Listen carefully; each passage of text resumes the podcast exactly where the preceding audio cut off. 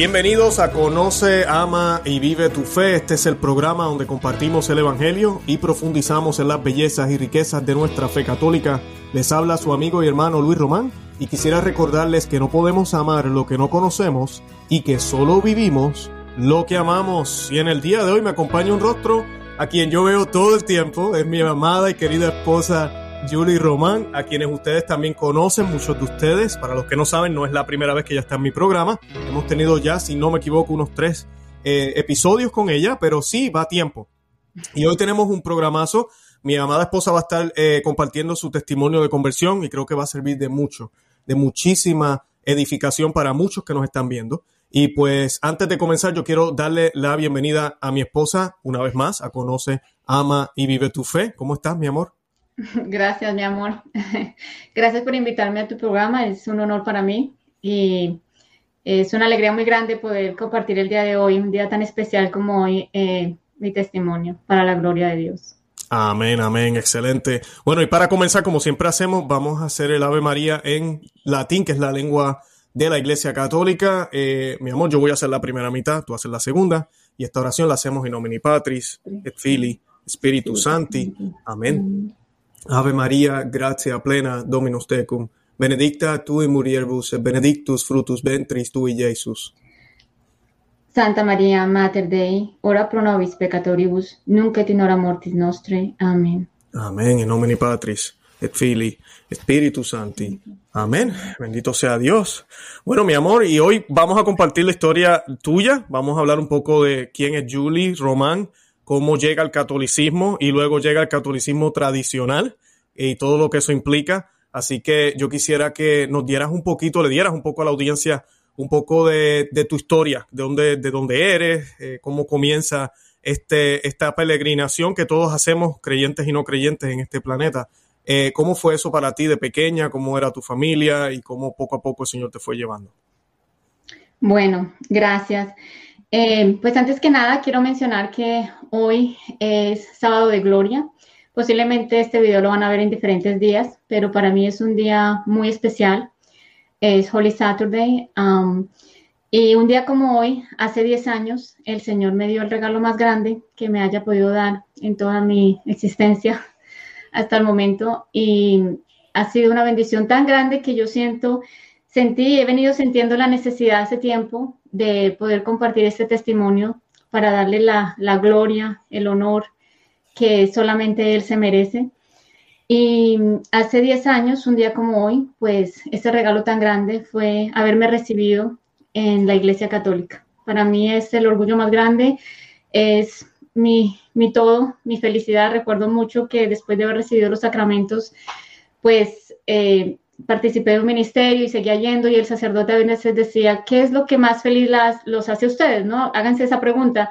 Y en mi interior yo siempre contestaba, ser católica. Es la alegría más grande, es, me siento muy privilegiada y extremadamente agradecida con mi Señor por ese regalo tan bello. Y en el día de hoy quería darle, eh, glorificarlo de esta manera, compartiendo mi testimonio para que sea eh, de uso de Él para el bien de las almas, que Él haga con este testimonio lo que Él desee para todas las personas que lo puedan escuchar, que les traiga gran bendición y se haga la voluntad de Él en cada uno de ustedes. Amén, amén. Entonces, mi amor, ¿de cómo comienza todo? ¿Tu familia son católicos? Eh, ¿No son católicos? bueno, les voy a, así vamos a empezar con el testimonio como tal. Eh, yo soy de Colombia, nací en Colombia, en Bogotá. Eh, vengo de una familia de tres hermanas, eh, dos hermanitos en, en, un lugar especial en este momento que el Señor los tiene. Eh, mi mami, mi papi, mi familia, pues realmente no practicaban el catolicismo. Mi mamá sí, se casó por la iglesia católica. Ya venía esa decadencia, ¿no? En el catolicismo ya se había perdido esa, esa fe, ese amor a la verdad. Y pues nosotros fuimos criados así, ¿no? Mis hermanas y yo fuimos criados en un ambiente muy difícil, tuve una niñez muy, muy triste, muy, muy difícil, eh, en medio de mucha violencia doméstica, en, medio de mucho dolor. Em, donde no está Dios, pues solamente hay pecado, ¿no? Y solamente hay dolor. Entonces, esa fue mi niñez. Eh, honestamente, pues muchas cosas de los que pasaron en mi, en mi infancia, pues no las recuerdo, pero pero sí recuerdo que, que, todo era mucha tristeza y obviamente nunca nos enseñaron de Dios. Eh, mi mami, mm, pues por la situación en la que ella se encontraba, eh, no, no nos bautizó, mi, mi, papá no se lo permitió, no recibimos los sacramentos. Eh, mi papi, una persona con muchísimo dolor y odio por la iglesia católica, tuvo experiencias muy difíciles. Recuerdo que él nos contaba con su familia, con su mamá, experiencias muy desagradables y lamentables, ¿no? Con, sacerdotes. Entonces, pues eso fue lo que nos inculcó, mucho, mucho odio, mucha rabia contra la institución como tal y, contra los sacerdotes. Entonces, más o menos esa fue mi, mi infancia, mi adolescencia. Em, a los nueve años de edad yo recuerdo en, tanta tribulación y en medio de tanto dolor, yo recuerdo una vez haberle preguntado a una tía mía que para esa época era una adolescente, tendría tal vez unos 15 años, y, pero un día en donde habíamos tenido una, una situación muy, muy difícil, yo le pregunté a ella que si Dios existía, porque nunca pues nadie nos había hablado de Dios, pero sabemos que Colombia es un país católico, uno, por ejemplo, una Semana Santa, las películas que ponían, en ese momento todavía se preservaba un poco el catolicismo. Sabemos también que ya es un país que se ha protestantizado muchísimo, pero en esa época todavía eh, recuerdo haber tenido clase de religión, a pesar de que no estudiaba en un colegio católico, estudié en un colegio público, mis primeros grados, digamos, elementales, pero recuerdo que, había una clase que se llamaba religión y nos daban, eh, pues uno escuchaba, ¿no? Las historias de Jesús y eso. Pero nada, esa noche yo le pregunto a mi tía que si Dios existe y ella pues no sabía qué contestar. En medio de tanto dolor ella no sabía qué contestar, pero por gracia de Dios, ella me dijo, ay, esas bobadas que usted pregunta. Entonces le doy gracias a Dios por esa respuesta, porque no me dijo no, que tal vez eso hubiese, me hubiese creado una negativa, ¿no? En mi, en mi mente, en mi corazón hacia el Señor. Y pero tampoco sé que por todo el dolor que ella también estaba atravesando, pues tampoco me dijo que sí, pero me dijo, ay, esas bobadas que usted pregunta, váyase a dormir. Y yo recuerdo claramente que esa noche yo decidí, por gracia del Señor, a pesar de no tener los sacramentos, Él me dio una gracia, fue la primera gracia que me dio, eh, que la recuerdo muy vividamente, y fue decidir creer en Él. Y yo dije, pues yo sí creo en Dios. Y recuerdo haberlo dicho con todo mi corazón, y desde ese momento em, empezó a nacer ese amor muy grande por Dios Padre por Dios Padre, quien viene a asumir el rol de mi papá, ¿no? Porque como no tenía un buen padre, entonces yo decidí que Dios iba a ser mi papá y empezó a surgir este, este amor hacia él. No, me, no, perdona, mi amor, me encanta porque eh, una de las cosas que vemos allá afuera es eso, la rebeldía contra Dios por lo malo que está el mundo. ¿verdad? No entendemos las causas, no nada que ver con Dios, pero la gente piensa, Dios debería arreglarlo, Él puede hacerlo. Eh, gracioso cuando los ateos hablan así, pues, entonces ya creen en Dios y sí, Dios lo puede arreglar, sí, pero esa no, sería la manera correcta porque nos, quitaría la libertad. Y eso aparte es la que no entiende la gente. Ahora, mi amor. Normalmente, normalmente lo que pasa es que las personas culpan a Dios de todo lo malo. Entonces, por ejemplo, estamos viviendo una situación muy difícil, tenemos padres que, que tal vez nos, nos, generan mucha violencia doméstica, malos padres, entonces tendemos a culpar a Dios por una gracia especial que él me regaló, yo nunca lo culpé. Yo sabía que no estaba bien todo lo que estaba pasando, pero nunca culpé a Dios por lo que pasaba. Y es triste ver ahora, y, veo, por ejemplo, mis, hermanas y, parte de mi familia, que sí es, es la mayoría, ¿no? La gran cantidad de personas lo que hace es culpar a Dios por lo que es culpa realmente del pecado y del mal. O sea, deberíamos culpar es al demonio, ¿verdad? Pero no, lo que hace el ser humano es lo contrario, culpa a Dios. Entonces, y pues por eso ese rechazo, ¿no? A, Dios y bueno, ya después a la cristiandad, claro, que hay que notar, yo decidí, por gracia de Él, de, creer en Él y de, de amarlo, ¿no? En, eh, pues como yo creía en ese momento, obviamente no lo amaba como Él merece que lo ame. Em, pero, y solamente fue a Dios Padre, porque no era católica, no conocía a toda la familia eh, celestial, entonces pero ahí empezó todo, ¿no? Ahí empieza como todo, todo el camino. Por supuesto, no, no, no, no aprendo pues de la fe como tal, no, nadie me enseña, nunca, no sé nada de catecismo, en mi casa nunca se ora, eh, jamás se pisa una iglesia. Recuerdo ya más adelante, cuando voy creciendo, eh, me, me, inscriben en un colegio que era comercial, en ese momento eso era lo in del momento, mis papás, lo importante era que aprendiera a, escribir a máquina, en ese momento la máquina, para que pudiera conseguir un trabajo y aprender todas esas cosas que uno... Sí, la maquinilla. ¿no? Sí, la máquina de escribir para aprender a trabajar, ¿no? Lo que, por ejemplo, ahorita a los padres les interesa que el hijo aprenda el computador en ese momento era la máquina de escribir y la taquigrafía y cosas así, ¿no? Para uno salir y ser secretaria. Entonces me inscribieron en un colegio que era comercial, se le llamaba comercial. Y, pero recuerdo que en esa época todavía, todavía, ahorita yo sé que no, lamentablemente, pues recuerdo que en el principio de la jornada pues se hacía una oración, todavía y se veía la clase de, religión y recuerdo que de vez en cuando, me imagino que en festividades, no, yo de eso no sabía, nos llevaban a una iglesia nos llevaban a la, a la misa. Claro, yo nunca pasaba a comulgar, yo nunca, para mí todo eso era ajeno y, y, de alguna manera pues ridículo, absurdo, no tenía sentido. Y además yo me sentía como que, como que yo soy mejor que todos porque no hago estas bobadas, ¿no? Porque pues eso era lo que me habían dado en la casa, ¿no? Mi, eh, todo lo que yo veía, escuchaba, pues todo era en contra de la iglesia católica como tal, ¿no? Específicamente la iglesia católica. Eh, bueno, el tiempo sigue pasando, ya yo eh, cumplo 15 años, recuerdo que pasa otro acontecimiento en esa edad. Eh, una tía mía llega con una amistad a la casa y esta amistad trae unos libros. Entonces esos libros yo los acojo y entonces para mí se convierten en un tesoro. Y el libro pues es nada más ni nada menos, se llama Metafísica, volumen 1 eran cuatro volúmenes y eran de una eh, metafísica, una esotérica de, Venezuela. Eh, si mal no recuerdo su nombre, eh, Connie Méndez, algo así se llamaba. El hecho es que yo cojo este libro y empiezo a leerlo y ese libro se convierte para mí como, como lo que debería ser una santa Biblia para el católico, ¿no? Yo empiezo a leerlo, a subrayarlo, a sacar un, journal, un, un cuaderno, hasta hacer notas y eso se empieza a convertir en mi religión. Claro, como yo creo en Dios, desde pequeña decidí, Dios me dio la gracia de creer en Él, pues el enemigo no se queda tranquilo, ¿no? Y, Dios, eh, el enemigo está ahí para, darte una espiritualidad. Ok, tú quieres creer algo, Él sabe que los seres humanos fuimos creados con ese deseo, después de, esa herida tan grande del pecado original, quedamos con ese vacío, que solamente Dios lo puede llenar.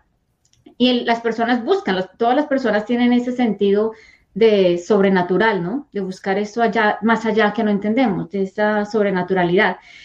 Pero ahí está el demonio presto para darte todas las opciones, para decirte, ok, tú quieres algo espiritual, tú quieres, aquí está esto, ¿no? Y ahí es donde empiezan las, a perderse y a confundirse en las, las personas, lamentablemente.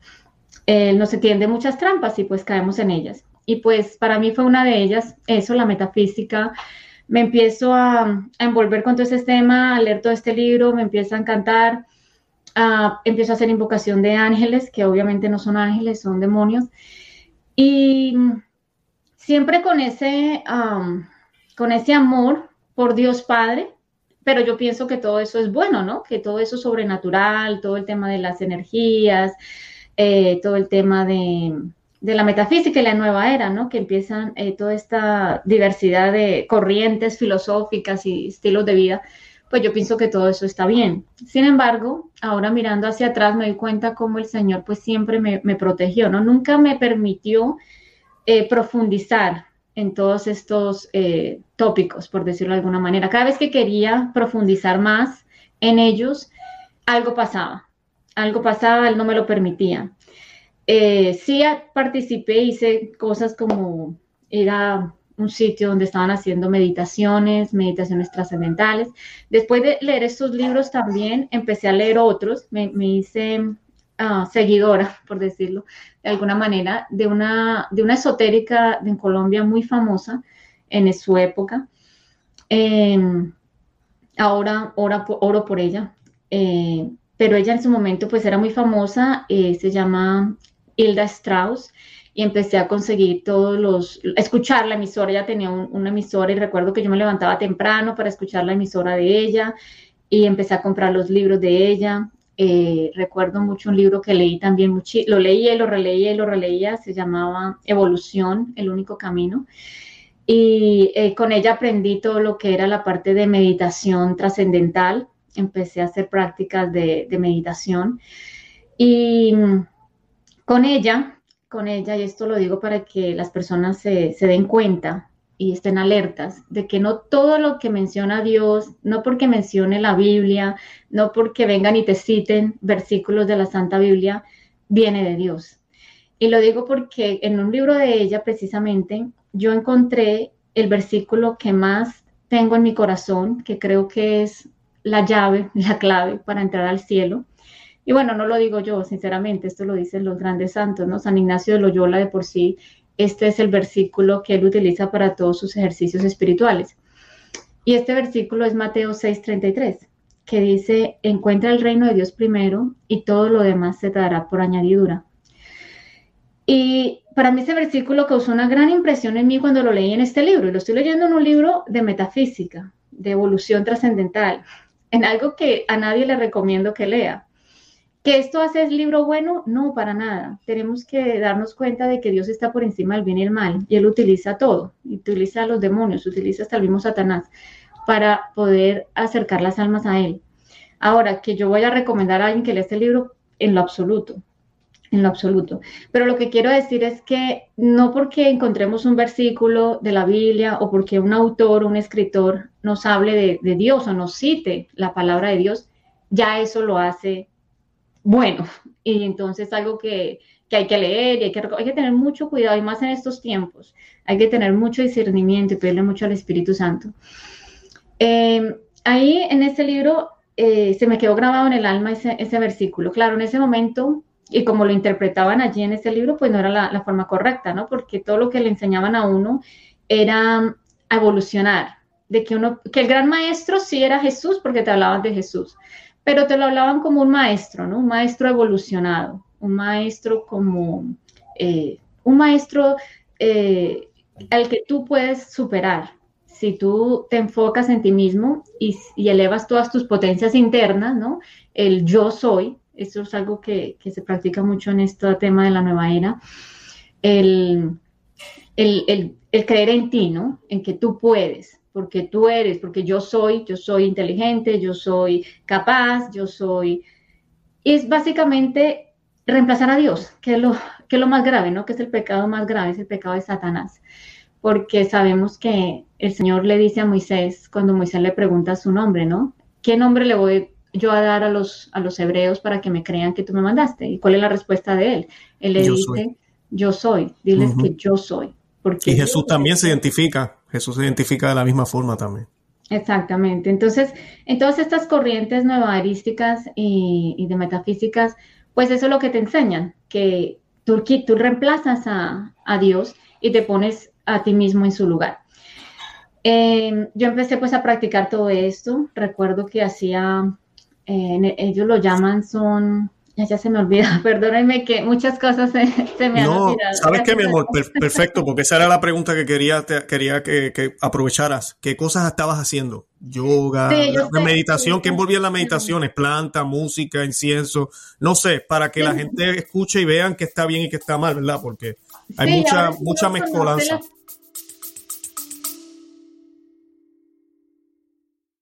Hola, es Arelis Gracias por escucharme. Bienvenida a mi podcast Mentalidad de Girasol. Este podcast es un viaje, un viaje que te va a ayudar a ti y que me va a ayudar a mí.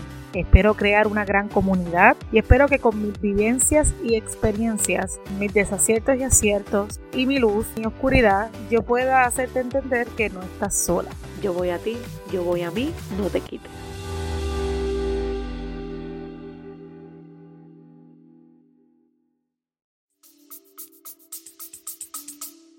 Uno, ahora que uno conoce la fe católica y se da cuenta de, todo lo que ha sucedido ¿no? en los últimos 60 años, pues a uno le da gran tristeza porque todos, hay muchos elementos católicos y, son de la iglesia católica. Y creo que era Fulton Sheen, tú miras. Eh, sí, Fulton Sheen.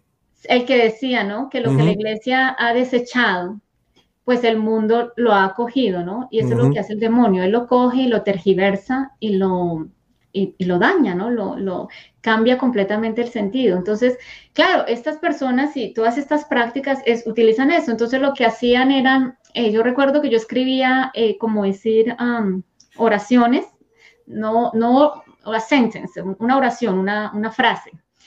Em, yo soy capaz o yo soy inteligente o yo soy feliz y todo eso y, y repetirla, ¿no? Durante el día que si tú te das cuenta, pues en el catolicismo tenemos lo que son las ejaculatorias. Lo que pasa es que una ejaculatoria le estamos dando la gloria al Señor. Sí, las ejaculatorias son una oración al Señor, pidiéndole ayuda a Él, ¿no? Dándole la gloria, el, honor a Él, a los santos, a nuestra Santísima Madre. Entonces vemos cómo viene el demonio, ¿no? Y, no, y tergiversa todo. Entonces en estas prácticas eh, metafísicas y de nueva era, pues esos eh, se le llaman eh, los como chantings, um, ¿cómo se dice? ¿Cánticos o...? No, tiene otro Alabanza.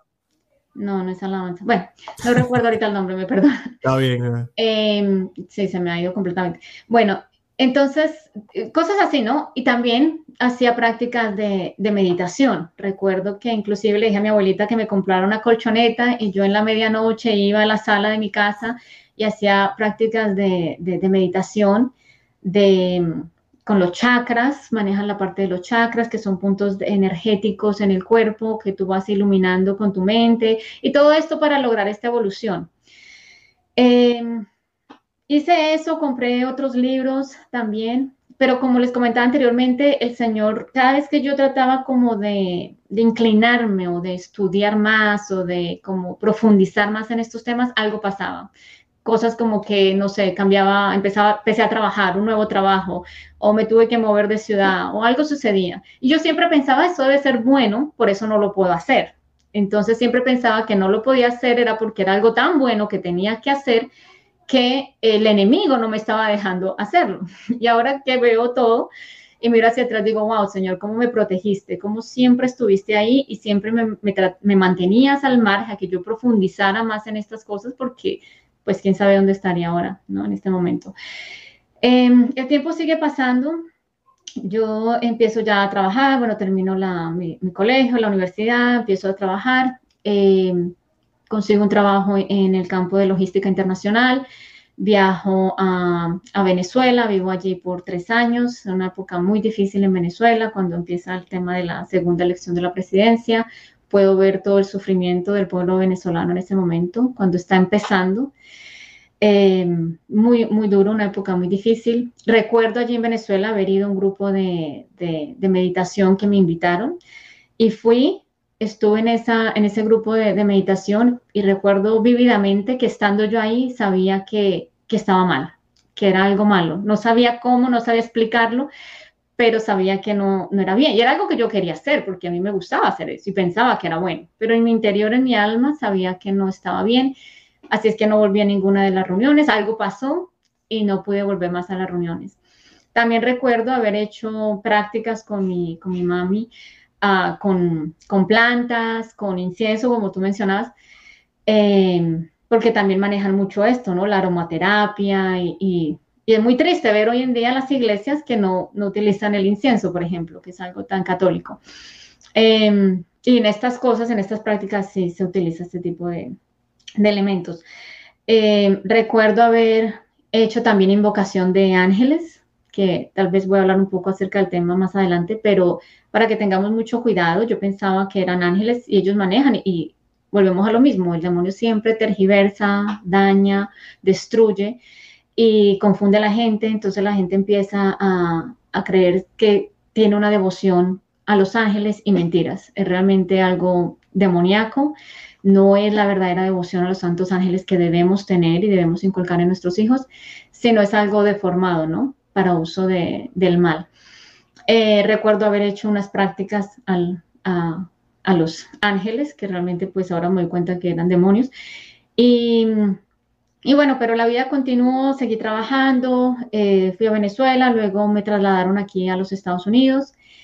Y ya viviendo aquí en los Estados Unidos, pues yo siempre en mi interior tenía ese, eh, siempre veía una iglesia católica y estando en Colombia Y, llega, y aquí en los Estados Unidos, aunque es un país protestante, pues cuando veía una iglesia católica, sabía que era una iglesia católica por su nombre o por la Santa Cruz, em, yo decía en mi interior, algún día yo voy a entrar ahí, algún día yo voy a entrar ahí. Por alguna razón lo decía, pero, por gracia de Dios, obviamente, pero, pero siempre todas estas creencias tan arraigadas que yo ya tenía, ya de, de casi estamos hablando 20, 25 años, pues inmediatamente rechazaba la misma idea, ¿no? Aunque en mi interior me lo decía mi alma, al mismo tiempo mi, mi, humanidad pues lo rechazaba, porque tenía un rechazo muy grande por la iglesia como tal, ¿no? Como institución. Le tenía un rechazo muy grande. Todo lo que ustedes puedan decir o creer o pensar mal acerca de la iglesia o de los sacerdotes, pues yo lo creía.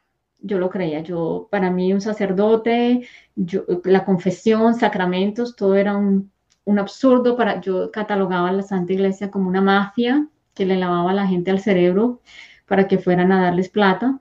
Eso es lo que yo pensaba, lamentablemente. Em, siempre me causaba como, eh, ¿cómo se dice? Amazement, como... Ah, asombro. Como asombro, exacto. Me causaba asombro que la gente fuera por voluntad propia a dar plata, por ejemplo porque es un ataque bien grande a, la iglesia, ¿no? Entonces yo siempre pensaba, wow, esto es algo como que le lavan el cerebro a la persona y la persona voluntariamente va allá a dar su plata. O sea, eso me parecía como asombroso y terrible a la misma vez, ¿no? Porque obviamente no, no entendía. Em, aquí en Estados Unidos, pues voy a unas clases de yoga, empiezo a hacer un poco de yoga, pero igualmente el Señor también me, preserva y, por alguna razón hice un par de clases, luego me retiré. Eh, sigo trabajando, mi vida pues es el trabajo. Eh, en medio de todo esto también eh, tengo que mencionar que pues yo crecí con, un ah, feminismo bien, bien arraigado. Eh, siempre mi, mi, meta era el, eh, ser una persona exitosa en el trabajo. Eh, nunca, para mí lo peor que me podía pasar en mi vida eran tres cosas. Era ser católica, casarme y tener hijos. O sea, yo decía, primero muerta. Las tres pasaron. primero muerta antes que tener, que para mí eso era como ah, impensable. Qué bien. Yo estar sometida a, un hombre y, era terrible. Para mí es solamente escuchar el pasaje de la Biblia que dice que las mujeres se deben someter a los hombres. Para mí eso me, me hervía todo, todo el veneno que llevaba por dentro, ¿no? Porque es un veneno que, que lo consumimos. Mi generación, me atrevo a decir, todas las mujeres lo, lo hemos consumido hasta el fondo. Claro, y no lo entienden bien, porque eso siempre, nosotros lo hemos hablado en el programa, lo que es la verdadera sumisión, nada que ver con que yo soy el jefe y se hace lo que yo quiera. Y lo que es el verdadero feminismo, ¿no? El, Porque eh, nosotros, pues, nos, nos, nos, han dado un veneno eh, de, feminismo que es el que yo hago todo. Eh, yo soy una profesional, una ejecutiva, yo hago lo que yo quiera. y, y bueno, así voy a ser feliz y nadie está por encima mío. Y bueno, esa es la, y si no tengo una carrera universitaria y un título, y si no soy más que un hombre y puedo, y si, y si puedo que, que se arrastre y se arrodille frente a mí, entonces no, no he logrado, no he logrado todos mis objetivos. Em, entonces, en ese, en ese mismo eh, ambiente, en esa misma pues, dirección que, le había dado a mi vida, pues me enfoqué en el trabajo. Eh, vine aquí con una muy buena, eh, pues una buena empresa, con un buen cargo. Llegué a los Estados Unidos con mi visa de, trabajo, con un muy buen puesto. y bueno, empecé aquí a, a trabajar en, bueno, yo fui, me seleccionaron, mi jefe me, me, me, seleccionó para venir aquí y, y, montar pues la empresa, ¿no? Donde íbamos a trabajar de logística internacional y todo lo demás. Y bueno, aquí estuve cinco años eh, con ellos trabajando en, esta compañía. Y ya estando en esta empresa, pues empecé, terminé mis estudios universitarios acá en los Estados Unidos. Mm, fui a, empecé a, tomar las clases de inglés, donde pues el Señor me da otro regalo grandísimo, que es conocer a mi amado esposo Luis. Ahí nos conocimos estudiando eh, inglés. Y y bueno, en ese momento, pues, eh, pues Luisito no era tan católico. Él estaba bastante, bastante, aunque sí nació, como ya muchos de ustedes saben el testimonio de él, aunque sí nació en una familia católica como tal, pues no estaba practicando su fe. Era como la gran mayoría de católicos, lamentablemente. Em, y, bueno, pero ya estando acá, eh, en los Estados Unidos, bueno, nos casamos por lo, nos enamoramos, nos casamos y por lo civil, por lo civil, porque pues ni él ni yo, imagínate, yo, yo menos, yo no, era católica en lo absoluto. Em, cuando, ayúdame acá un poco, ¿qué fue lo que pasó? bueno, eh, como yo lo recuerdo, bueno, hubieron varias ocasiones yo sé que tú, no sé, eh, eh, estoy tratando de recordar. Me acuerdo que no teníamos muchas amistades, nosotros no tenemos familia aquí en Estados Unidos. Y una de las cosas que hicimos fue como buscar, a ver, vamos a ir a iglesias, a ver si conocemos gente. Yo me acuerdo ah, que tú esa idea. Lo que pasó fue que, sí, cuando nos casamos por lo civil, fuimos a, a Puerto Rico a visitar a la familia de Luis. Y la ah. hermana de Luis, sí, es muy, bueno, eh, ella estaba muy involucrada con la iglesia, catecista. Recuerdo mucho que fuimos allí y tuvimos una conversación y ella nos estaba contando que ella iba a ir con su grupo parroquial iba a ir para Europa porque era la jornada de la juventud, entonces iba a ir. Y yo estaba escuchando todo eso y en mi mente estaba, wow, esto es buenísimo, meterse a una iglesia, le salen los pasajes a uno barato o gratis porque se los paga la iglesia y Europa, o sea, en mi mente era como que, ay, yo debiera meterme un grupo de esos, ser parte de ese grupo y, y así me va a salir el tiquete a bien mucho más barato si es que no me lo dan gratis, ¿no? Y, y yo recuerdo haber regresado de Puerto Rico con esa mentalidad y recuerdo haberle dicho a Luis, bueno, vamos a meternos a un grupo de estos. A mí no me importa lo que ellos crean. Así yo tenga que decir que creo lo mismo y yo no lo crea, no importa.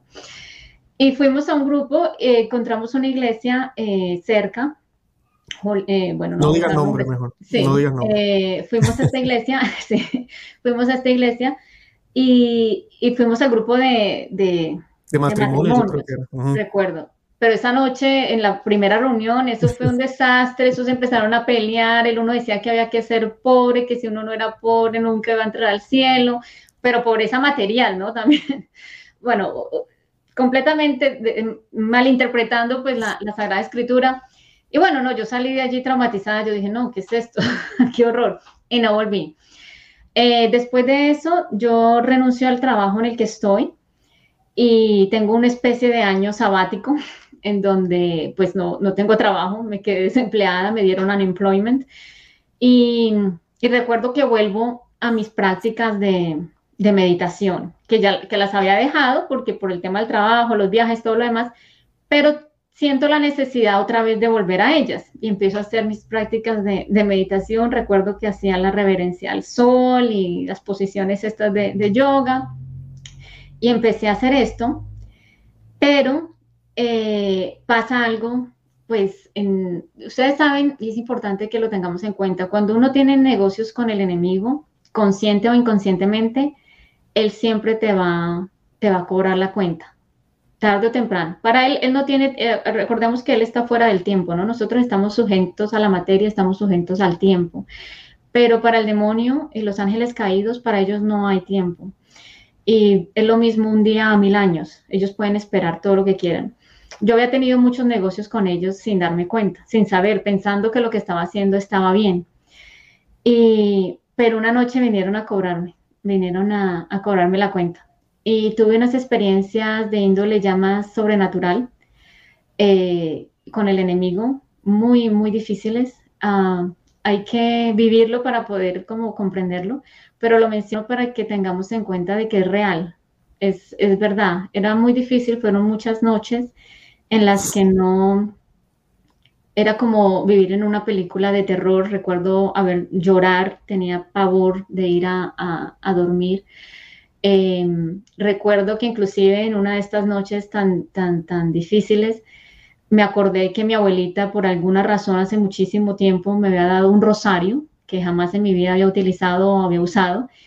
Y fui lo busqué por allá dentro de cajas y todo y lo saqué y lo metí debajo de la almohada recuerdo que cuando era muy pequeña, ah, tal vez tendría seis años de edad, cinco años, no sé, recuerdo que mi abuelita haber dicho en algún momento que el Salmo 91 era para protegerlo a uno, todavía en ese antaño donde quedaba un poquito de catolicismo en mi familia, y yo tenía eso en mi, en mi mente grabado, y fui y busqué una Biblia que me habían regalado porque tenía todos, tenemos una Biblia, creo que es, es bien raro una familia hoy en día que no tenga una Biblia, cogiendo polvo posiblemente, y fui por allá y la saqué de donde, de, de, de, de una caja y la abrí en el Salmo 91. Era tanto el terror y tanto el miedo que tenía que independiente de que no creyeran estas cosas, recurría a ellas porque estaba atravesando por una situación muy, muy difícil en este aspecto eh, sobrenatural con el, con el demonio, que venía a cobrarme todas las cuentas. Eh, pasó el tiempo y recuerdo haber hablado con una hermana mía y lo primero que ella me dice, pues le conté lo que me estaba pasando y me dice, Ay, pues vaya que le bendigan la casa consígase un sacerdote. Y yo, hmm, un sacerdote que me bendiga en la casa. Oye, y me dijo también, consiga agua bendita y póngale debajo de la cama, ¿no? Estilo superstición. Y entonces yo le dije a Luis, en ese momento Luis, en ese momento los nenes de Luis, los dos nenes que ahora pues mayores, ellos tendrían, ¿cuánto Luis? Como siete, eh, tenía diez años y que... Ajá ellos estaban haciendo sus clases de catecismo y uno de los requisitos para ellos hacer su catecismo, para, para, pasar el curso de catecismo en la iglesia, en lo que estaban haciendo, era que tenían que ir a misa los domingos.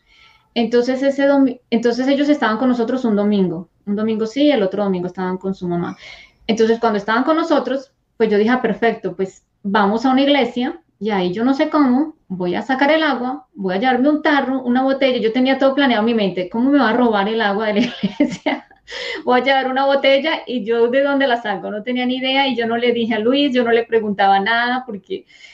Y recuerdo que esa primera vez que fuimos a la iglesia, yo tenía mi botella de agua vacía, ¿no? Porque la idea era sacarla de la, de la fuente o de donde estuviera en la iglesia y echarla ahí.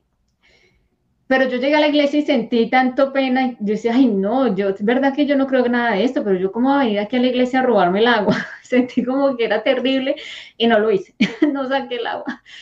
Entonces, porque no sabía que el agua no era, no era que me la estuviera robando, sino que me la daban, ¿no?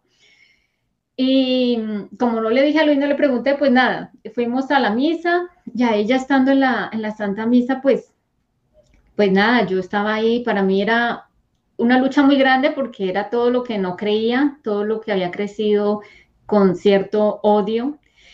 Y, pero bueno, estuve en esa misa y recuerdo, no sé exactamente si fue esa o tal vez fue otra misa, la siguiente a la que fuimos con los niños, pero anunciaron un retiro, anunciaron un retiro. Entonces yo dije, ay, pues esta es la oportunidad perfecta porque no estoy trabajando, estoy sola, no conozco a nadie, Aparte, sería bueno estar en un grupo para ver si puedo irme a viajar por Europa y por el mundo a cuestas de la parroquia.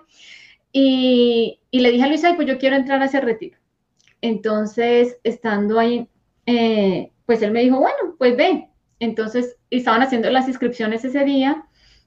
Por gracia de Dios, bueno, me registré y el retiro era como para la época de, de mayo. Y bueno, eh, yo no estaba trabajando, entonces pues era como todo perfecto. Cuando llega el momento pues de este retiro, yo precisamente en la semana que se va a efectuar el retiro consigo un trabajo, un buen trabajo, entonces pues yo digo, ay no, ya que retiro, ni que retiro, yo no necesito ir a retirarme, yo estoy muy bien, eh, ya tengo un trabajo, tengo una buena posición, eh, pues no necesito de esto. Entonces cuando me llamé para cancelar, para que me devolvieran el dinero y cancelar, cuando yo llamo, eh, me contesta la muchacha y me dice que no, que por favor, que vaya. Bueno, me insiste, me insiste, me insiste tanto que yo dije, ay, bueno, está bien, qué pena, ya está bien, sí voy. De, de, vergüenza para que me dejara en paz, le digo que sí. Y ella, pues, eh, después yo vuelvo y llamo porque le digo que no, que de verdad que no puedo porque voy a salir tarde ese día, eh, es mi primera semana de trabajo, que yo no voy a alcanzar a llegar a la iglesia para irme en el bus. Bueno, ella me, me, ruega otra vez tanto y me dice que ella misma va en su carro y me recoge donde me tenga que recoger, que ella misma me lleva. O sea, el Señor lo utilizó de una manera tan impresionante que pues solamente quedo etern eh, eternamente agradecida, ¿no? Y ella, eh, bueno, yo le digo que sí, que está bien. Entonces ese día ya llega el día del retiro y yo ya voy a ir para el retiro y resulta que ese día salí más temprano que cualquier otro día, ya al mediodía yo estaba libre y yo iba en el carro manejando pensando qué inventarme para no tener que ir al retiro. Pero eh, la mentira no, es, no va conmigo. Eh, entonces dije, nada, pues ya me tocó. Llegué, fui la primera que llegué y bueno, ese día salimos para el retiro y lo primero que nos pusieron a hacer en el, en el bus fue a rezar un rosario y yo dije, ay no, ya aquí todos estos tres días va a estar la rezadera, la rodilladera, y no. Pero dije, bueno, yo he sufrido tanto en mi vida que tres días lo puedo superar, no va a haber ningún problema. ¿Qué es lo peor que puede pasar? Entonces voy a este retiro, paso los tres días y, bueno, desde ahí pues empieza esta, esta gracia tan grande que Dios me da, ya materializarse, ¿no? Eh, en este retiro conozco a la persona, a la segunda persona de la Santísima Trinidad, a nuestro Señor Jesucristo. Todavía no entiendo, todavía no tengo el amor, todavía no tengo la... Es, empieza una batalla muy grande, ¿no? Internamente es, eh, empieza una desintoxicación quiero bautizarme, ya ese deseo lo tenía de antes, pero se había frenado un poco con todas estas cosas que me habían pasado, pero después del retiro vuelve a surgir este deseo, hablo con el párroco y le digo que pues quiero recibir los sacramentos.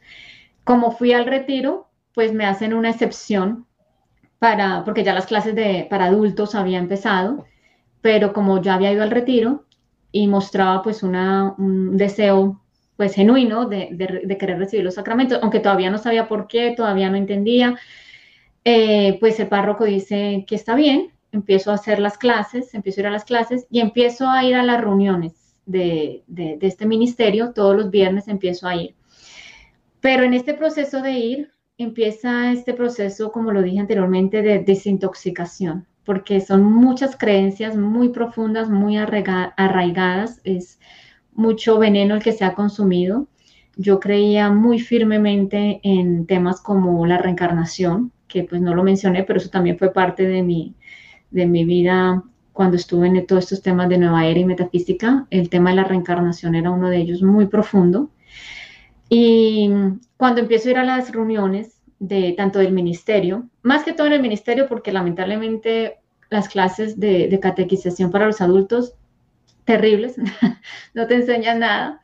El catecismo hoy en día pues es muy, muy lamentable, pero en las reuniones como tal del ministerio sí se hablaban temas un poco más profundos y, cuando ya empiezan a surgir todos estos temas de las la creencias católicas, ¿verdad? El, el, credo como tal y sobre todo el de las verdades eternas, ahí sí empieza una batalla espiritual muy fuerte, muy, muy fuerte. Yo me iba literalmente enloqueciendo. Eh, había momentos en los que yo decía, pero ¿por qué en esta iglesia lloraba? Era muy fuerte era una batalla espiritual con el mal eh, de verdad, no era que me la estuviera inventando, o sea, realmente estaba sucediendo. y bueno, pero por gracia de Dios sigo perseverando, sigo yendo a las, a las reuniones, eh, pero empieza, es como cuando you poke the bear, ¿cómo tú dices eso? Em, o cuando un avispero lo revuelcas. Entonces, e, eso era lo que me estaba pasando a mí internamente. Llegaba a la casa los viernes, eran las reuniones, llegaba a la casa, empezaba a pelear con Luis, empezaba a preguntarle muchas cosas. Él, era, él todavía no, no estaba eh, claro en su fe católica. Em, él todavía vivía una fe católica muy, muy light, no tenía mucho conocimiento de su fe. Entonces empezaban las discusiones, las peleas, eh, muy fuerte pero seguía, yo seguía yendo a las clases de catecismo y seguía yendo a las clases de, a las reuniones. Em, pasa así más o menos como un año, cuando ya las, las clases eh, terminan y ya va a ser el momento pues de recibir los santos sacramentos, que para los adultos se reciben los, el sábado de gloria, un día como hoy. Pues resulta que nosotros estábamos conviviendo en pecado mortal, pues para Luis que era católico, y yo pues que no soy católica, de por sí ya estoy viviendo en, pecado mortal. Mm, pero entonces recibo un mensaje de la, de, la profesora y por alguna razón ella se enteró, porque nunca nos preguntaron, que eso también es bien lamentable, porque yo sé que había personas allí en ese catecismo que estaban viviendo en fornicación y no les dijeron nada. Eh, pero bueno, por gracia de Dios, de mi situación se enteraron por algún comentario que yo hice, gracias al Señor, y ella me manda un email y me dice, pero tú no, no, tú no puedes recibir los sacramentos porque tú estás viviendo en unión eh, civil, tú no tienes el sacramento del matrimonio. Entonces tú no puedes recibir el sacramento, y tú no puedes recibir el sacramento del matrimonio si tú no tienes la, el bautizo y la confirmación y la, comunión. Entonces yo me enojé muchísimo y yo, pero ¿cómo así? Si yo quiero ser católica y no me van a dejar, ¿qué culpa tengo yo?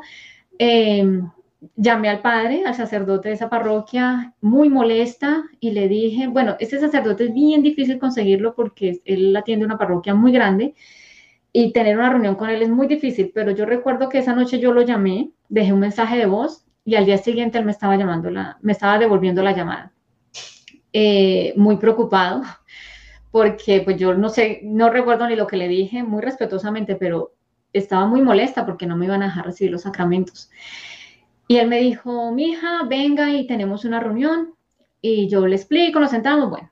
Y yo pues en mi mente estaba muy enojada, muy molesta, porque no me iban a permitir recibir los sacramentos. Cuando yo llegué allá a la reunión, tenía pensado decirle muchísimas cosas, pero cuando me senté con él, la historia fue distinta porque me senté con él y él empezó pues a explicarme un poco la fe católica, los sacramentos, el por qué yo no podía recibir el sacramento de bautismo, porque cuando uno es adulto tiene que recibir todos los sacramentos, bautizo, comunión y confirmación. Y yo le decía, pero bueno, solo bautíceme, no me dé la comunión y me confirme, solamente el bautizo. Pero no se puede, al adulto no, no se puede. Entonces él me dijo, bueno, lo único eh, es que hablemos con su esposo, que ustedes hagan unos votos de castidad si él está de acuerdo, y, ustedes reciben los sacramentos, y, después cuando ya reciben el sacramento del matrimonio, pues ya van a vivir, eh, ¿verdad? Una vida en gracia. Y yo le dije, o, la otra opción era, o, o espérate que pasen por todo el proceso, que les podamos dar el sacramento del matrimonio y cuando le dé el sacramento del matrimonio, pues tú recibes todos los sacramentos al mismo tiempo. Y yo no, yo no quiero, yo quiero, yo quería que me dieran el sacramento del bautizo. Y yo le dije, no, vamos a hablar. él me dijo, bueno, pues pongámoslo en oración, usted hable con su esposo y yo tengo una reunión con él. Y bueno, así fue. Eh, Luis fue a, la reunión, no sé qué te dijeron ahí, eso sí te toca contarte, contarlo a ti, Luis. Yo no me acuerdo bien, pero sí recuerdo eh, que cuando nos dijeron que teníamos que vivir como, pues, como hermanos, eh, la pregunta que yo hice fue como más o menos como cuánto tiempo, cómo puede ser eso, ¿verdad? Porque pues habían unas cosas de mi lado también que, habían, que tenían que ser resueltas. Y no, eso no debe ser más de un año, varios meses. Sabemos que tomó años. y sí fue difícil. bueno, no tomó un año. un año y medio, sí. Y, pero gracias a Dios pues se dio. Pero fue lo único, pero como, no, ok, no hay problema. Eh, algo que, que, que, a mí me admiraba de ti, mi amor, que yo le he dicho y lo quisiera mencionar aquí delante tuyo, es que yo recuerdo que tú me decías, si esto no se resuelve, yo escojo a Jesús. O sea, tú me decías eso a mí. Y eso a mí eran, eh, ahorita mismo yo estoy contento por eso, pero en aquel momento, como yo estaba un poco frío, eran dobles, eh, eran dos los sentimientos. Como que, wow, qué bueno que llama a Jesús, pero me va a dejar si las cosas no se resuelven, porque entonces ya no va a poder ser católica, tan importante es y que bueno, o sea, tú tenías todo muy en orden, el Señor te había dado esa gracia de ver el verdadero orden y si eso conllevaba que nuestra relación terminara, pues que así sea, you pero yo no voy a alejarme y, tu decisión también con el sacerdote, te dio la opción de no, resuelvan todo primero y después haces todo junto. Y tú no, yo no voy a hacer eso, yo quiero bautizarme ahora, este año. Eh, y pues creo que eso fue una gracia que el Señor te dio y, me ayudó a mí también en mi fe luego, que no es el tema de hoy, pero me ayudó a mi fe también. Bueno. Sí, bueno, así, sí, así fue. Em, pero realmente yo todavía estaba en ese proceso de, de conversión. Yo, el Señor me dio la gracia de desear el sacramento del bautizo y de la comunión, pero todavía no, no tenía un entendimiento claro. Eh, todavía yo struggle, ¿cómo se dice struggle? Um, peleaba con, las verdades de la fe católica, especialmente con las verdades eternas. Y, no creía, inclusive, estando todo ese año, eh, después del, del retiro y durante las clases de, catecismo y, las reuniones en el ministerio y haber tomado la decisión pues, de vivir en, como hermanos en castidad, yo recuerdo que cuando llegaba el momento del credo, cuando uno eh, ora el credo en la Santa Misa, yo no decía, cuando llegaba el momento que uno dice, creo en la Santa Iglesia Católica, yo no lo podía decir. No, no podía decirlo, sentía que era hipócrita porque realmente no lo creía, no lo creía. Quería creer lo que enseñaba la iglesia, pero no podía creerlo. Eh, la Eucaristía quería creerlo, pero para mí eso era algo como, es un absurdo, es una locura, creer que Dios está ahí, que Dios o sea, si fuese verdad, todos deberíamos estar de rodillas en el piso, si realmente lo creyéramos. Eh, la gente va y recibe al Señor en la mano, de pie. Y tú como, o sea, era una contradicción. Ya empezaba a ver muchas cosas que no entendía por qué las personas hacían eso cuando estábamos en la iglesia. Y eso ha sido una gracia muy, muy especial que el Señor le da a los conversos y le doy infinitas gracias no me alcanza la vida para agradecerle, porque cuando uno es converso, viene del mundo, viene del paganismo, viene de todos los errores, todo el relativismo, el modernismo. Cuando entra a la iglesia, y claro, uno no sabe qué es lo que está pasando dentro de la iglesia, pero uno empieza a darse cuenta. Entonces no hace sentido. Tú dices, bueno, pero si aquí está Dios y si el católico dice que el, que el sacramento es Jesucristo mismo, entero, completo, cuerpo, alma, divinidad, ¿por qué vengo en chancletas? ¿Por qué en jean? ¿Por qué en pantalón? No, no, que es que eso no importa, eso no importa, porque es que Dios entiende. No, ah, también empiezas a envolverte, y esto se maneja mucho en los ministerios, es lamentable, es un germen, ¿no? Del sentimentalismo, una herejía, las herejías blancas que se le llaman. Ya tú empiezas a ver cómo el cáncer del mundo se ha diseminado por toda la iglesia.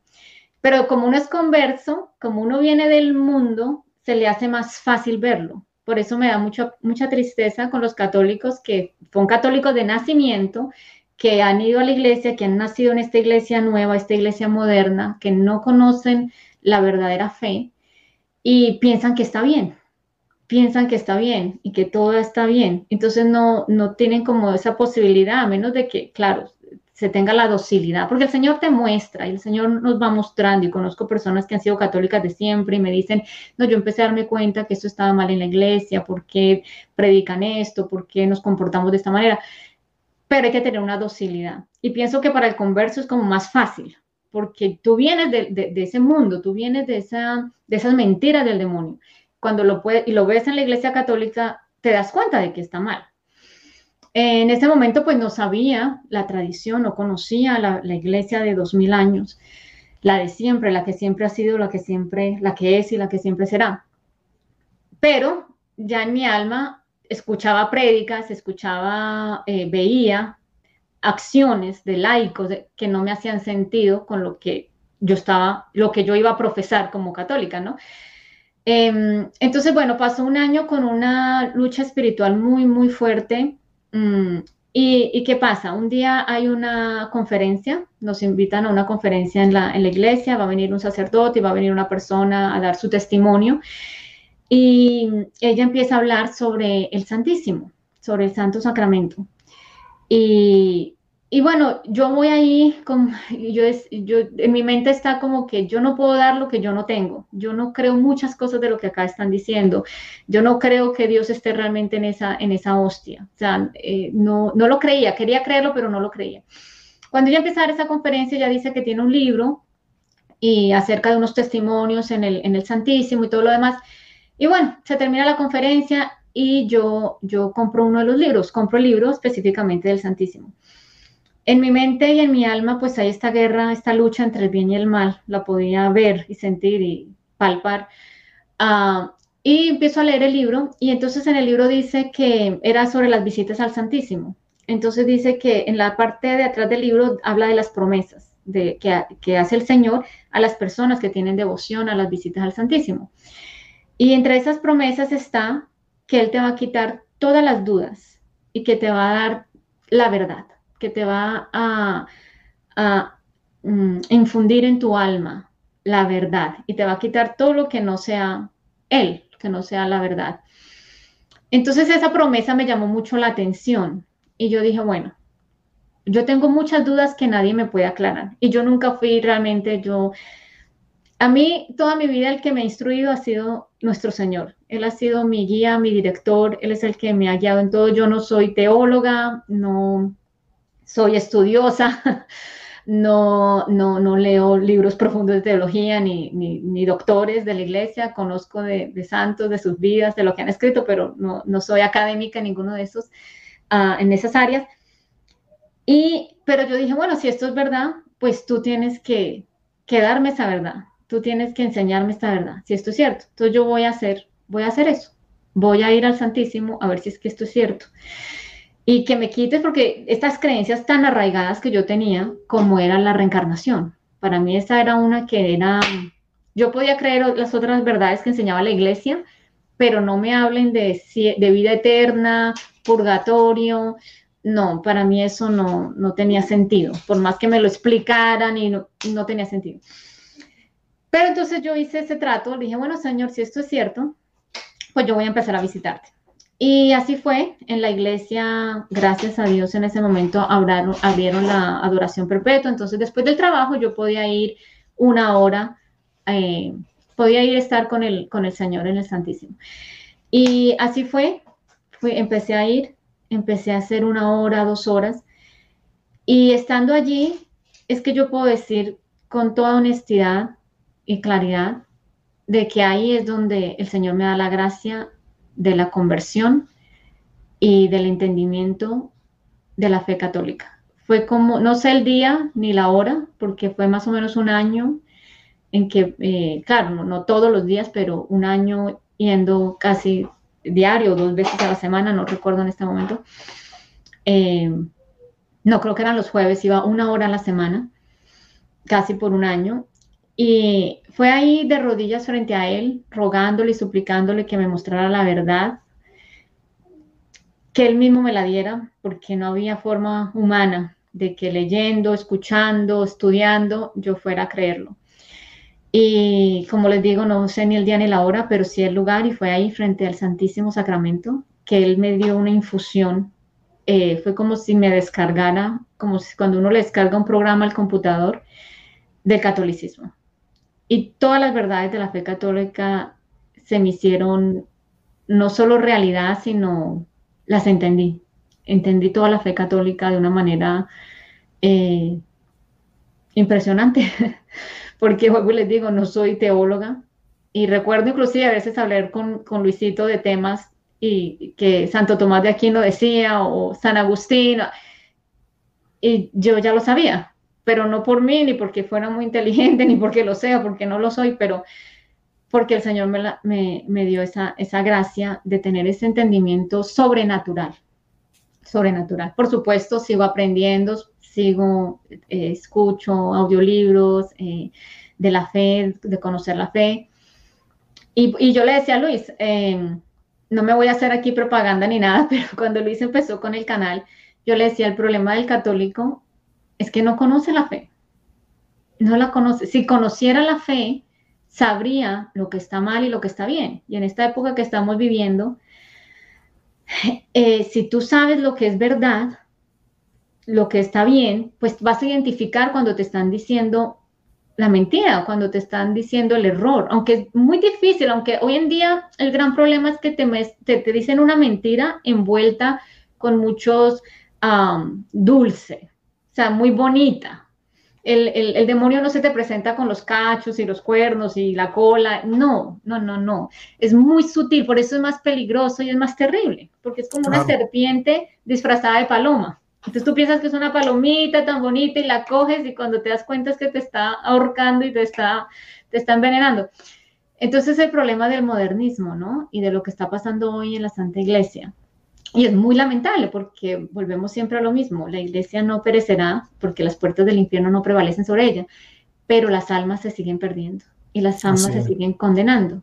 Y la ignorancia pues no es, no es razón, y más cuando no hay docilidad. Yo pienso que si tenemos docilidad al Señor, el Señor nos muestra pero y, nos guía y nos dirige, porque no hay que ser teólogo, no hay que estudiar toda la suma teológica, no hay que, hay que realmente tener un corazón dispuesto a conocer la verdad, aunque nos cueste, aunque no es lo que queramos. Y créame, yo lo he sufrido en carne propia porque no era lo que yo quería, no era lo que yo quería. ser madre, ser ama de casa, eh, casarme, para mí eso era, pues, como lo comenté anteriormente, era lo, más terrible que me podía pasar humanamente. Em, ¿Y qué es para ti ahora, mi amor? Esas tres cosas que son para ti hoy, 2022. lo más maravilloso que me ha dado el Señor. Eh, yo estoy profundamente agradecida, por eso estoy haciendo este video. Bueno, Luis sabe lo, lo mucho que hemos pospuesto este video, pero lo hago solamente para, para la gloria de Dios. Hoy es un día tan especial, mañana es un día de gran, de gran, gran regocijo para todos los cristianos, para todos los eh, cristianos católicos. Y solamente por, él, él ha hecho tanto por nosotros, tanto, tanto, tanto, y nosotros somos tan malos y no hacemos nada por Él, que yo le dije, Señor, yo quiero dar este testimonio para darte gloria a ti en este día, por todos los sufrimientos que tú padeciste en ese Viernes Santo, por toda esa sangre que, que derramaste en la cruz. Tú me has dado tanto, tanto. Yo soy una persona tan y tan privilegiada tengo una vida maravillosa, un esposo maravilloso. Eh, no es perfecto, tenemos nuestras discusiones, mm, pero lo más importante en nuestra familia es que, que todos amamos a Dios antes que entre nosotros mismos. Dios es, es todo para nosotros. Lo es Mi amor, no quiero interrumpirte, pero se nos acabó el tiempo y no nos podemos ir. Yo no me puedo ir sin que tú termines la, la parte de tu vida espiritual. Sabemos que tú bautizas, llega ese gran día, lo que estabas hablando de los ataques del demonio, ¿qué, qué sucedió con eso? Porque sé que la audiencia está pensando, ok, ¿qué pasó? Perdóneme, es que toca hacer como tres series. no, tranquila, no da tiempo. Capítulos de mi vida. Eh, sí, bueno, no, esa parte es fundamental, es verdad, es muy importante. Cuando yo recibo, después de todo ese año de esa batalla espiritual entre el bien y el mal, cuando llega el momento del bautizo, eh, de recibir los sacramentos, a los adultos nos hacen lo que se llama tres escrutinios. Yo, eh, para resumirlo, porque no, no, hay tiempo, estaba teniendo, eh, después de ya unas experiencias muy específicas con el, con, con el enemigo del alma, empecé a tener unos sueños, sueños, pesadillas, pesadillas de, con el infierno, con brujas, hechicería, bueno, muchísimas que ya venía teniendo, pero en esta época en que estaba haciendo eh, los estudios, el catecismo y todo esto, para la preparación para los sacramentos, pues se incrementaron.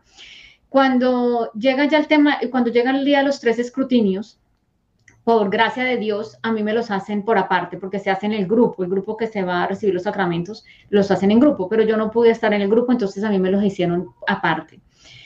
Desde el primer escrutinio que me hicieron, que eso es una oración de exorcismo, eh, esa fue la primera noche que yo pude dormir nuevamente.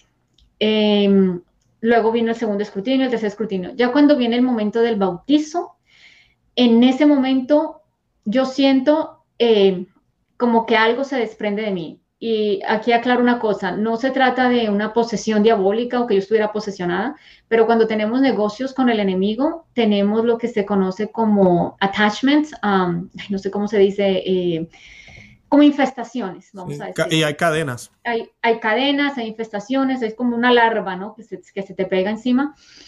Y en ese momento que el sacerdote me está haciendo el rito del bautizo, eh, yo siento que eso se desprende. Eh, recibo el sacramento, recibo todos los sacramentos. Después de eso, o sea, espiritualmente el bautizo es, un exorcismo, es un exorcismo.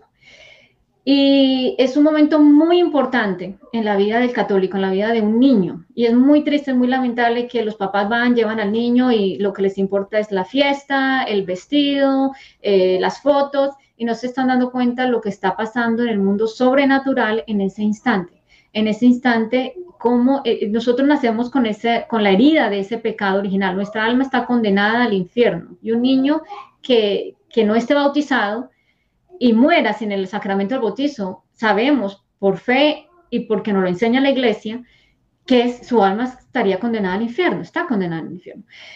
So, ese momento es muy importante, porque es el momento en que ese pecado original queda, eh, es wash away, ¿cómo se dice, Luis? Um, se limpia. El, Exacto, se limpia, removido. Y nos reconciliamos con Dios, porque en este momento somos enemigos de Dios. O sea, ese niño tan bonito es enemigo de Dios. Por eso cuando los papás esperan que un año, que dos años, que es que el amigo que va a ser el padrino y, lo, y, de por sí escogen al padrino que porque es un amigo que ni profesa la fe católica, que no sabe nada del catolicismo, pero como es mi amigo del alma, va a ser el padrino. O sea, eso es lamentable, es triste, es la decadencia de la fe, la decadencia del catolicismo. Eh, y esa alma condenada mortalmente. Y no es que vamos a esperar un año, vamos a esperar dos años, vamos a esperar porque es que los padrinos no se deciden. O sea, ese es el grado de conocimiento de fe que tenemos, tan terrible, de ignorancia que tenemos. no, y los sacerdotes no dicen nada tampoco. Es el grado de ignorancia. Cuando un niño nace, inmediatamente hay que bautizarlo, inmediatamente. Eh, entonces, en ese momento el Señor me da una gracia enorme, enorme. Me libera de todas las cadenas que tengo con el demonio de todos los, negocios que había hecho con el demonio por 31 años. 31, mi, mi bautizo fue a mis 30, a mis 32 años. Em, y, pero claro, quedamos con esa gracia santificante. Si me hubiese muerto en ese mismo instante, me hubiese ido al cielo, pero no me morí. Entonces volvemos y caemos en el pecado, ¿no? Entonces el Señor me dio la gracia de, de, pues, de romper esas cadenas, de, de, devolverme a reconciliar con Él, porque era enemiga de Él durante todos esos años de mi vida y por la gracia del bautizo vengo a conciliarme con, con Dios, con el Señor. Y, pero claro, volvemos a, a pecar, volvemos a la vida normal eh, y volvemos a cometer pecados. Y volvemos otra vez a hacer negocios con el enemigo. Cada vez que pecamos, cada vez que pecamos y ofendemos a nuestro Señor, lo estamos crucificando en la cruz, volvemos y hacemos alianzas con el enemigo. Y la única manera, la única manera de poder romper esas cadenas y esos negocios que hemos hecho con Él es a través del sacramento de la confesión. No hay otra forma y es el sacramento más grande. Em, yo sé, e, es que los dos van de la mano, pero sin la confesión, pues no debe haber comunión porque no podemos recibir al Señor si no estamos en un estado de gracia. Y el único sacramento que nos devuelve ese estado de gracia es el de la confesión. Fue un, año, fue un periodo también muy difícil porque empiezan las... El, demonio va a seguir tentándote y tentándote y cada vez se hace más, más fuerte y más feroz la batalla, pero asimismo el Señor te va dando más gracias y más gracias para poder librar esa batalla. Eh, la confesión hay, debe ser constante, debe ser eh, devocional. Mm, uno no puede dejar de confesarse cada tres meses, seis meses o solamente para, para Pascua y, para Navidad. Es, no, no vas a poder, no vas a poder y menos en este momento tan difícil que estamos viviendo, en donde todos los demonios están como leones rugientes, ¿no? Tratando de llevarse tantas almas como puedan. Em, entonces, cuando ya, bueno, yo recibo el sacramento del bautizo, también, bueno, eh, ahí se termina esa eh, acecho, que, tenía el demonio conmigo. Tuve una experiencia de índole sobrenatural que voy a compartir muy, muy brevemente. Eh, recuerdo que una vez se, me aparece, y, pero yo digo, pero ¿por qué otra vez si ya yo ya estoy yendo a la iglesia, ya voy, estoy recibiendo eh, los sacramentos y todo lo demás? como que porque volviste, ¿no? No porque te extrañara, sino porque, porque volviste. Y... Esto es como en sueños, ¿verdad, mi amor? Disculpa para la audiencia. Sí, es... no, yo sé que es algo distinto, pero es en, la hora de dormir. como tal, porque yo sé lo que es un sueño, pero, pero es una experiencia así de índole, este eh, eh, demonio me dice, porque estás en la luz. O sea, no había vuelto porque estás en la luz. Entonces yo me imagino en ese momento, ah, porque estoy yendo a la iglesia, porque estoy... Eh, y, bueno, esa fue la última vez que pasó después de recibir los... Eh, o sea, eso fue antes de, recibir el sacramento. Ya con los sacramentos esto se termina, estas experiencias se, terminan eh, completamente. ya pues empiezan otro tipo de, de ataques, otro tipo de tentaciones, pero lo más importante de todo esto, y si algo les queda de todo este testimonio, es la importancia de vivir una vida sacramental, una vida en gracia. Es la única manera que podemos llegar al cielo que podemos alcanzar la santidad, es por la gracia del Señor y por la recepción frecuente pues, de los santos sacramentos, que son el instrumento por el cual recibimos la, gracia. Eh, como todo, ¿no? Si estas gracias son eficaces, son efectivas en la medida en que realmente haya esa, esa recta intención de corazón, porque no se trata de solo ir a la confesión por ir. Sabemos que debe haber una verdadera contrición, un verdadero arrepentimiento, un verdadero deseo de amar a nuestro Señor, de que Él nos dé el amor para amarlo, como su Santa Madre lo amó, porque nosotros no, somos capaces, no lo amamos como Él merece ser amado. Eh, de saber la verdad, aunque nos cueste muchísimo, y de hacer lo que Él nos manda, aunque nos cueste mucho. Y, ya eso viene todo un cambio de vida, todo un cambio de vida, y eso ya eh, también implica cómo estamos formando nuestras familias, cómo estamos educando a nuestros hijos, que bueno, eso ya será el tema para, para el siguiente programa que vamos a hacer. aunque, aunque yo quería así decir, es gracioso porque estaba escuchando mi, escuchándote a ti, mi amor, hablar, y yo decía, es como si hubiésemos hecho el prequel, la, la primera parte hoy, y la segunda ya está hecha. Yo invito a la gente que nos está viendo. Hay un video, y lo voy a colocar en, en, la descripción de este programa, eh, que se llama Del Novo Sordo a la Tradición. Y es mi esposa y yo contando el testimonio y ella habla muchísimos aspectos, de por sí eh, ella es la más que comparte de toda la experiencia en términos del velo, la vestimenta, la liturgia. Yo hablo un poquito y ella también del testimonio de mi hijo, cómo la liturgia lo cambia. Eh, ya es esa otra parte, ¿verdad? Hoy vimos, ¿verdad? Ese aspecto de descubrir el catolicismo de nuevo, en mi caso y en el caso de ella de, convertirse completamente. Ah, y luego llega esta otra parte de darnos cuenta de lo que está sucediendo dentro de la iglesia y cómo entonces decidimos tomar unas decisiones muy importantes en nuestra vida por el bien de nuestra familia y por nosotros mismos. Así que les invito a que vean ese programa, que sería como la segunda parte de este. Y sí, vamos a estar trayendo a Julie Román más a menudo a nuestro programa, si Dios lo permite. Hay varios temas pendientes. Sé que nos han pedido el del velo, lo vamos a tratar. Eh, sé que lo he tocado con otras invitadas brevemente, pero quiero hacer un programa sobre eso. Ella lo sabe, está en agenda. Y tenemos también un programa sobre la educación en casa. Tenemos un invitado muy sorpresa que va a llegar algún día. Y también voy a invitar a mi esposa también para que ella les hable un poco de cómo se puede lograr esto y cómo se puede hacer en el hogar. Mi amor, ¿algo más que quieras añadir para concluir y nos despedimos? No, amén, amén al Señor. Pídanle mucho que, que yo se lo pido todos los días, que me dé amor para amarlo, porque nuestro amor como seres humanos es muy, muy miserable pero Él nos puede dar la gracia. Si, él nos puede y Él nos la da si se la pedimos. Excelente, mi amor, te amo, de verdad. Y muy, muy, y dije de verdad, te amo y de verdad con él. Este, a muchos le molesta. Pero nada, te amo mucho y de verdad gracias por estar aquí. Y no, con eso nos despedimos. De verdad que los amamos en el amor de Cristo y Santa María. Ora pro Que Dios me los bendiga. bye. bye.